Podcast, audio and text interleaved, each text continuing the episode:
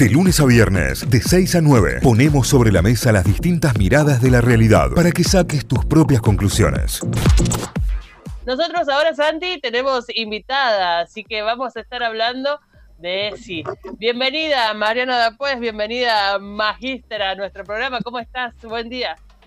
Hola, tita, qué lindo hablar de nuevo con vos. Hola, Santi, sé que tú no ya, pero bueno, nos han acompañado todo el año. Gracias siempre por las invitaciones. No, gracias a vos y sí, mucho tiempo, mucho tiempo sin charlar. Estuvimos ahí en contacto, por suerte. Pasó rápido, para mí pasó, pasó rápido. Em, eh, vamos a estar hablando de ESI y las fiestas. ¿Cómo se viene este fin de año y, y la contención y la educación en función de esto? Sí, por ahí pensar las fiestas ya desde la ESI en relación a las familias, ¿no?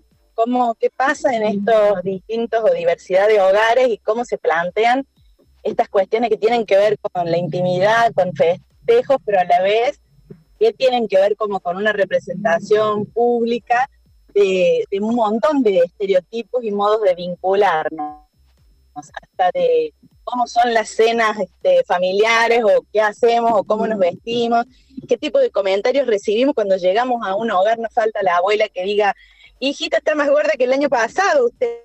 Eh, o va a traer la novia y resulta que, que el nieto es este, tiene una orientación sexoerótica homoerótica, entonces es gay, no va a traer nunca la novia que espera la abuela, ¿no? ¿Hasta dónde seguimos por ahí sosteniendo un montón de estereotipos? Por supuesto que no vamos a poder cambiar a todas las abuelas, porque ya sabemos que la deconstrucción es un proceso lento, pero por ahí la gente más joven puede empezar a repensar algunas cuestiones respecto a no eh, sobrepasar permanentemente los límites de lo público y lo privado, no hacer preguntas incómodas, y bueno, ese tipo de cosas, ¿no?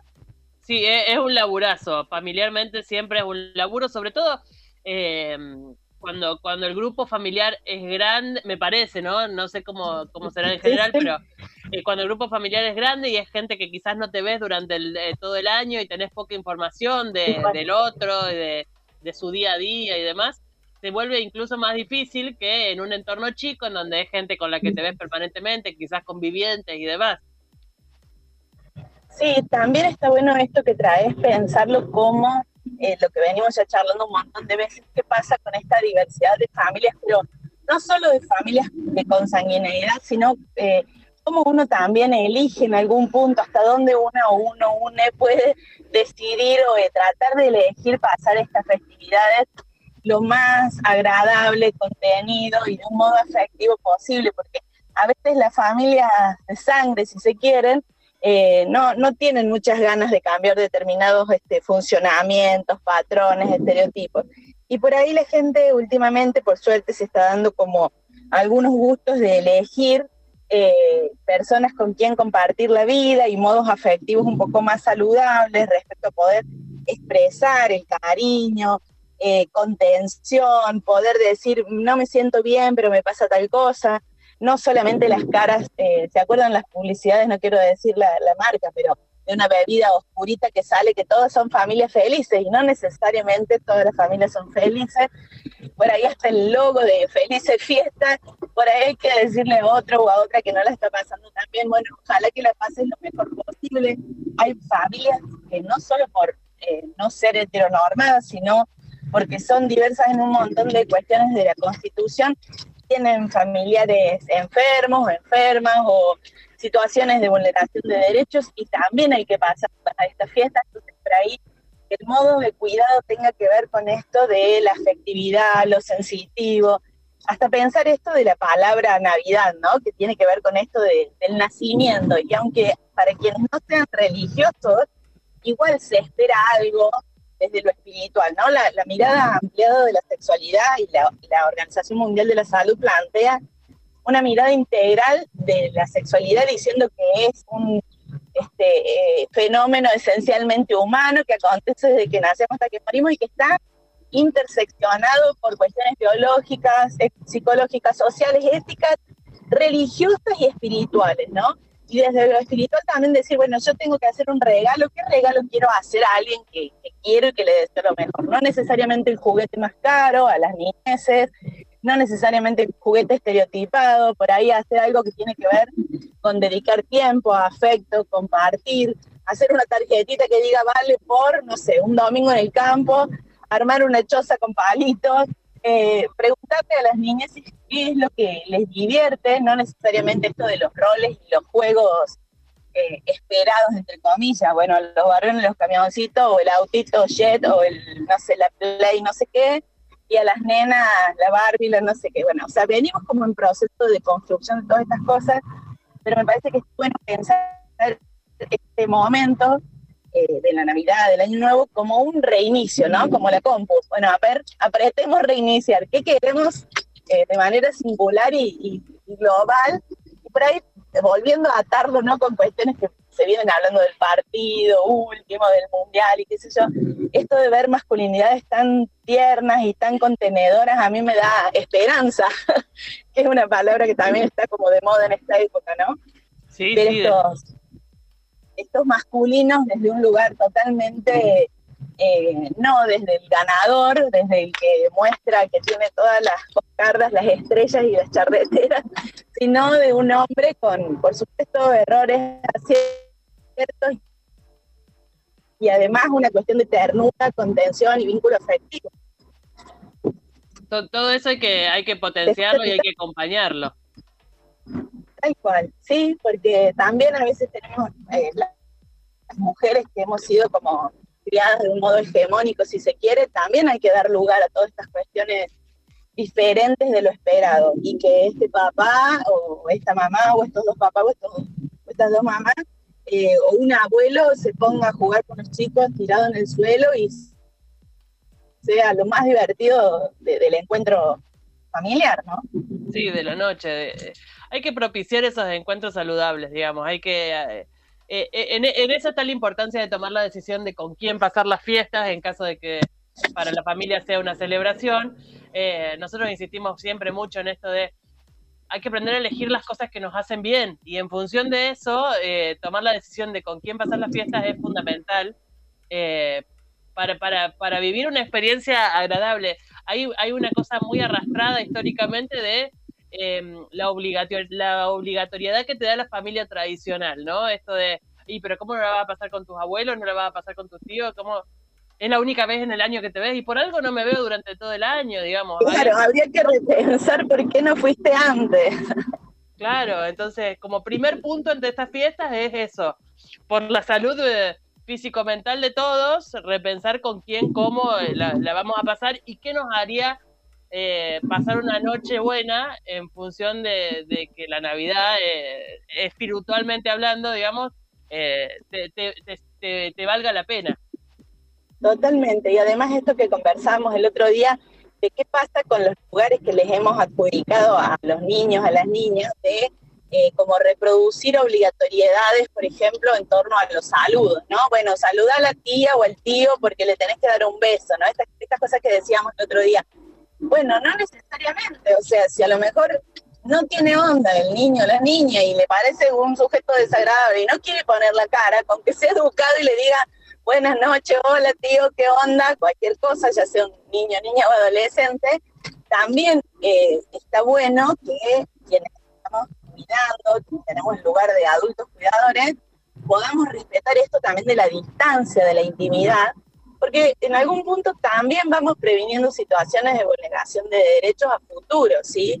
No es necesariamente que este tío o esta tía vaya a cometer algún delito, no estamos hablando de eso, sí estamos hablando de preservar algún tipo de distancia en los vínculos físicos, afectivos, que la persona puede elegir, aunque sea un pequeño tamaño, es un sujeto de derecho, tiene una autonomía progresiva.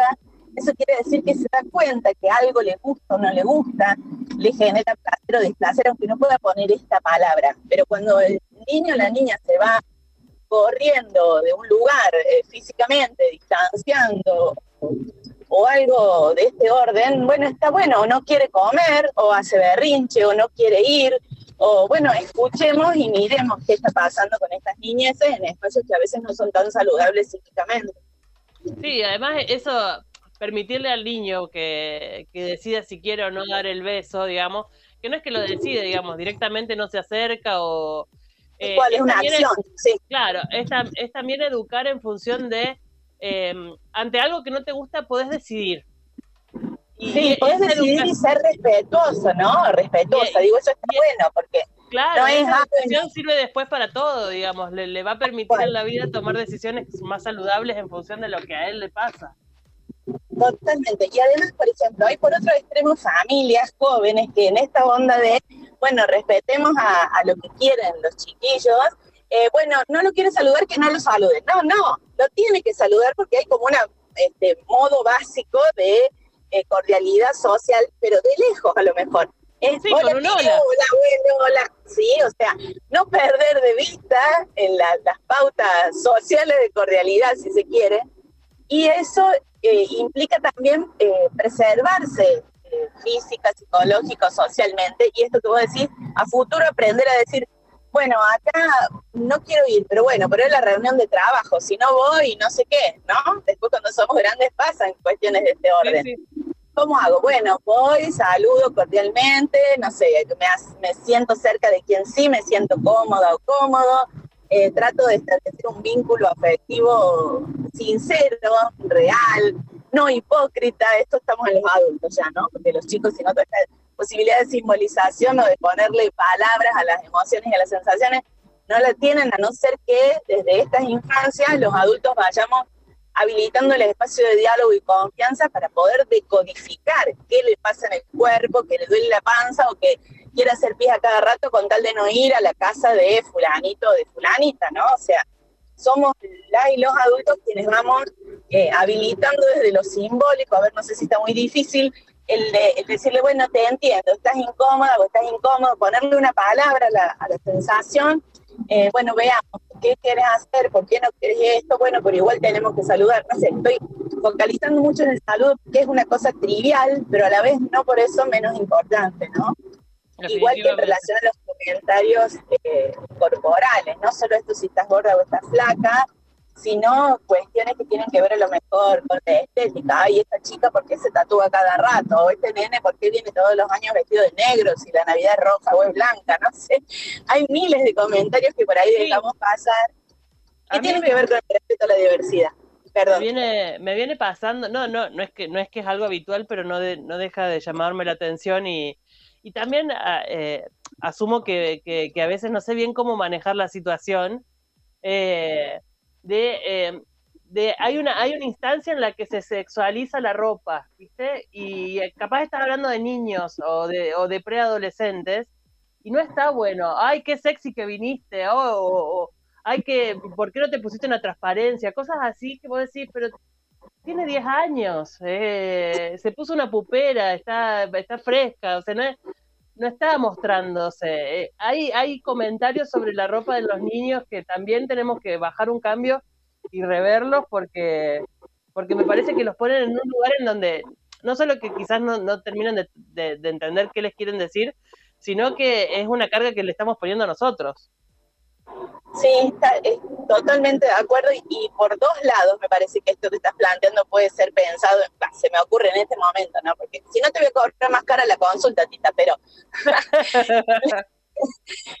pensar por ahí desde las infancias también que, bueno, a ver qué tenés ganas de ponerte y si la mamá, el papá, la abuela, el abuelo, quien sea, la tía, el tío, el cuidador, está todo el tiempo comprando ropa eh, como hipererotizada, similar a un adolescente o un adulto, y no, no tiene otra opción. Y a lo mejor quiere ponerse el remerón gigante que le es lo más cómodo, ¿no? No importa si es chica, chico, chica, ¿se entiende lo que estoy diciendo? Sí, También hay que ver esta, a ver, estamos hablando de contextos en los que se pueden elegir económicamente el consumo de ropa, ¿no? Claramente hay otros contextos socioeconómicos en los que hoy no hay posibilidad de elegir, o como era en una costumbre en, la, en las infancias nuestras, no sé si vos te acordás, aunque sos más joven, que heredábamos todo de los primos, las primas y los hermanos mayores, ¿no? Ah, sigue sucediendo igual, ¿eh? Sigue sucediendo, qué bueno. en casa, en casa sigue sucediendo.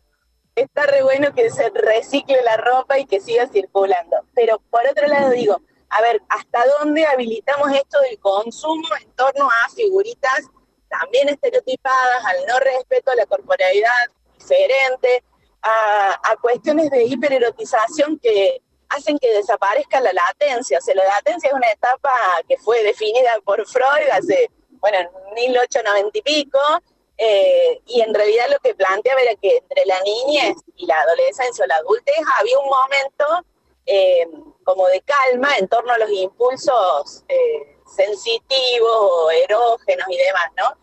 Y que en realidad tiene que ver, por ejemplo, como con la escuela primaria, que se supone que aparece como un fenómeno que es generar creatividad y sublimación, que son procesos como de transformar la energía psíquica en cosas productivas. Y este tipo de cuestiones viene como desapareciendo en la clínica, quienes sean psicólogos, a lo mejor me están escuchando psicólogas, eh, desapareciendo esta etapa de que no haya erotismo, porque también el consumo de los medios masivos, la cuestión de la alimentación, o sea, siempre son múltiples los, las y los determinantes, ¿no? Pero generar espacios de ponerse, aunque sea parar un minuto y decir, ¿qué quiero de esto? ¿Cómo quiero criar a mis hijos y a mis hijas?